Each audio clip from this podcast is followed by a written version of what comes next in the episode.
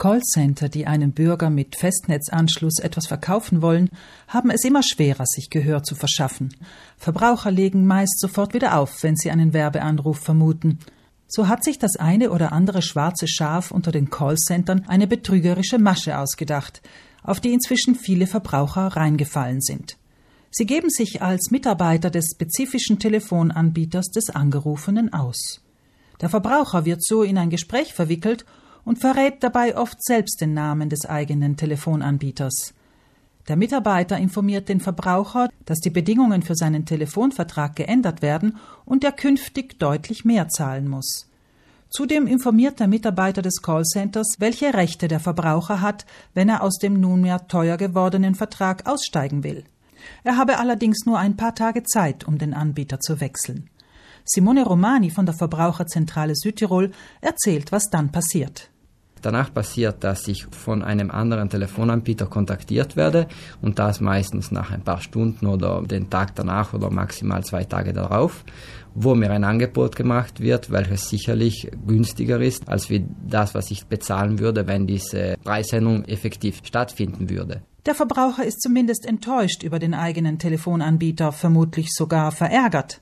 Da kommt ihm das ganz zufällig einhergehende Angebot des Konkurrenten ganz gelegen. Oft ist es sogar dasselbe Callcenter, das sich nach relativ kurzer Zeit mit einem Angebot der Konkurrenzfirma erneut beim Verbraucher meldet. Es wirbt vermutlich in deren Auftrag Telefonkunden ab. Das eigentliche Problem für den Verbraucher, der auf den Schwindel reinfällt und zur Konkurrenz wechselt, ist nicht einmal ein letztlich unnötiger Wechsel des Telefonanbieters, erklärt Romani. Sind auch die Aussteigkosten bei dem Telefonanbieter vorgesehen? Das heißt, wenn ich bei meinem Angebot ein, zwei, drei, vier Jahre gebunden bin und Ratenzahlungen für den Kauf von einem Modem oder Aktivierungskosten habe, und vorzeitig also vom Vertrag aussteige, diese ganzen Kosten mir in Rechnung gestellt werden. Diese Nachzahlungen sind meist höher, als es sich der Verbraucher erwarten würde. Sobald er erkennt, dass er diese Nachzahlungen nicht bedacht hatte oder auch nur, dass es sich um einen Schwindel handelt, ist es laut Romani zu spät. Man habe ja nichts in der Hand, um zu beweisen, dass man auf einen Schwindel hineingefallen ist.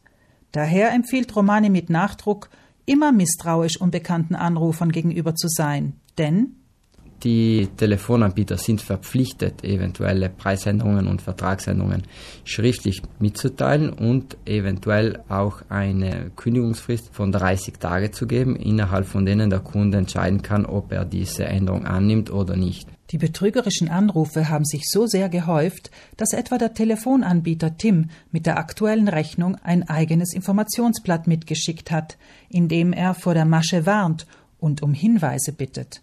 Um die Häufigkeit solcher Anrufe zu reduzieren, ist es zudem empfehlenswert, sich in das Online-Verzeichnis namens Registro delle Opposizioni einzutragen. Dadurch lehnt der Verbraucher jeglichen Werbe- oder Verkaufsanruf ab, denn das Recht hat er. Wenn ein Callcenter trotzdem anruft, drohen ihm sehr hohe Strafen. Ob sich allerdings ein betrügerisches Unternehmen letztlich daran hält, das steht auf einem anderen Blatt.